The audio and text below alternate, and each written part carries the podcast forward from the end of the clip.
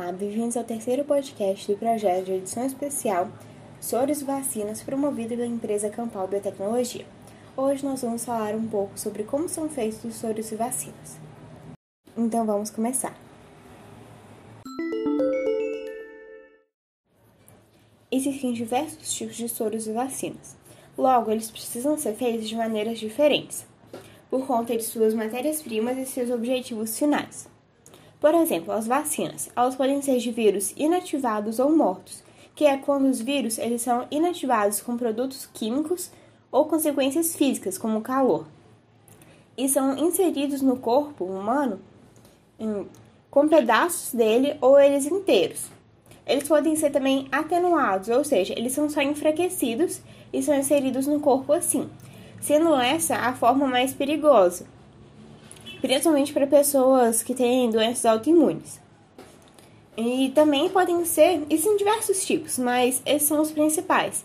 Podem ser também é, inseridos somente pedaços do vírus ou da bactéria em outros, outras estruturas, como leveduras ou outras células de outros animais, como células de macacos.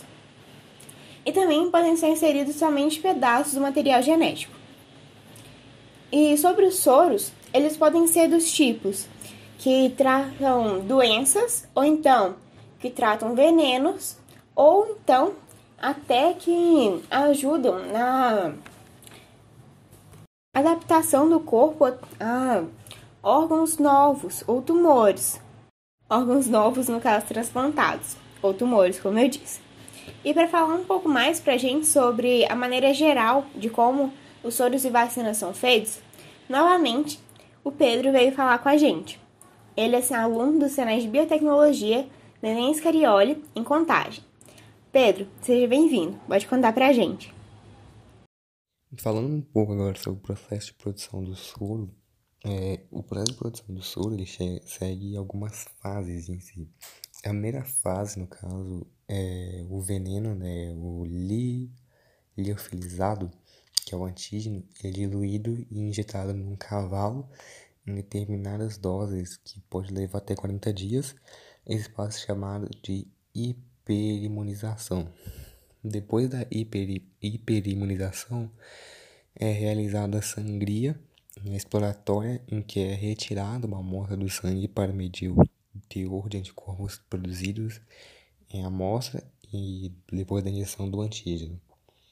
É assim que o teor dos anticorpos atinge o nível ideal, é realizada a sangria final, que é tirado cerca de 15, 15 litros do sangue do cavalo, de 500 kg, em três etapas, com um intervalo de 48 horas.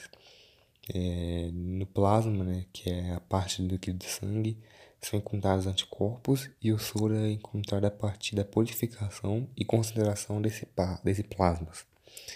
As hemácias né, que são formadas, é, que formam a parte vermelha do sangue, é, são desenvolvidas ao, ao animal, é, através de uma técnica desenvolvida no Instituto, Instituto Butantan, chamada de plasma, plasmafera, plasmaferese, plasmaferese.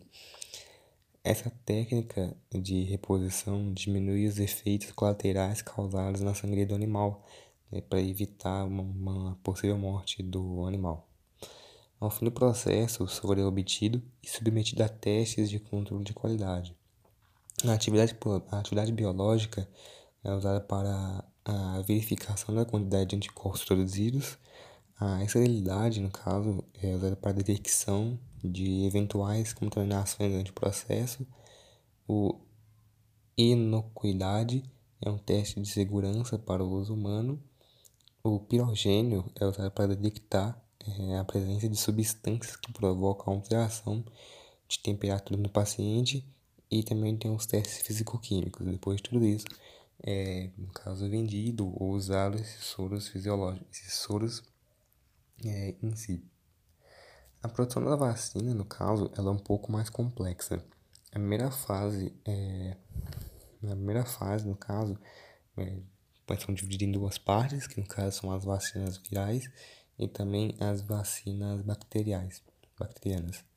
É, o processo baseia nas virais, no caso, né? O processo, o primeiro processo se baseia na que é o primeiro processo que mais é a produção do concentrado vacinal nas vacinas virais é, produzir, é replicar é, né, uma replicagem uma replicagem celular a partir de uma cepa de vírus, uma cepa de referência produzida nessa etapa em bio é, manguinhos, utilizando a tecnologia de cultivo viral, diretamente em ovos embrionários de galinhas livres e de organismos patogênicos. Já em vacinas bacterianas, elas são produzidas por um processo de fermentação de insumos e de conjugação dos princípios ativos.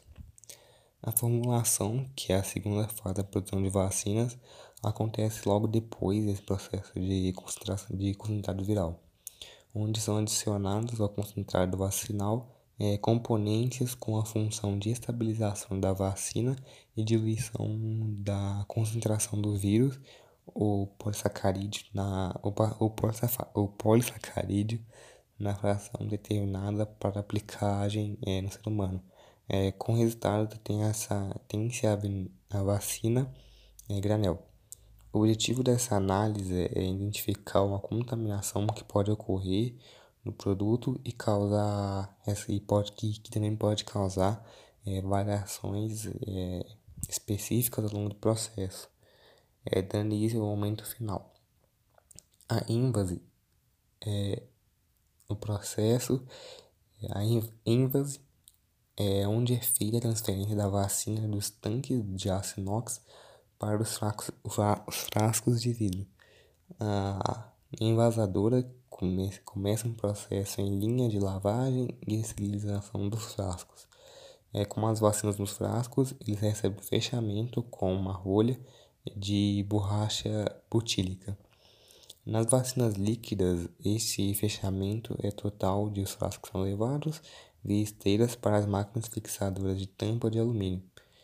É, as vacinas liosificadas é, por fechamento parcial e os frascos são levados é, via bandeja para um equipamento chamado de io, é,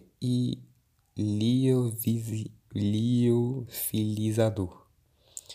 A iofilização que é o último processo, no caso da produção da vacina, que é quando a vacina líquida é o produto final muito instável, que ele é muito estável assim, né? e assim um estabilizador é acionado no processo de produção de concentrado do vacinal ou na formulação. Essa opção ainda é ineficiente para alguns produtos e nesses casos existe a técnica de retirada da umidade da vacina no ambiente de baixa temperatura que transforma a vacina líquida em uma pastilha de pó. Logo após a conclusão do ciclo da liofilização, os frascos são fechados totalmente com as rolhas que receberam no processo de ênfase. É, quando retirada do liofilizador, é, os frascos são imediatamente é, vão, vão no caso imediatamente para uma máquina, para uma máquina de aplicação de um selo de alumínio que lacra todos, todos os frascos individualmente, que são armazenados na câmara fria e separados por lotes, até seguir para a rotulagem e embalagem. Na rotulagem e embalagem é, acontece a conclusão do processo final, que é embalar as vacinas. Os frascos que contêm a vacina liofilizada, é, no caso a vacina líquida, ou do diluente para a vacina liofilizada recebe rótulo com identificação do produto, número de lote, data de fabricação e validade do produto, entre outras informações. Os cartuchos são colocados em caixa de papelão e após isso transferidos para almoxerifados de produtos, é, é, produtos acabados, porém continuam em áreas de segurança para a produção é, em quarentena até o término do controle de qualidade e emissão para certificação e liberação do produto. Hum, muito detalhado, muito bom. Muito obrigada por sua contribuição. Foi muito útil, muito esclarecedor. Volte sempre. As nossas portas são sempre abertas para você. E assim termina mais um podcast, o nosso terceiro podcast do projeto de edição especial de soros e vacinas, promovido pela empresa Campal Biotecnologia.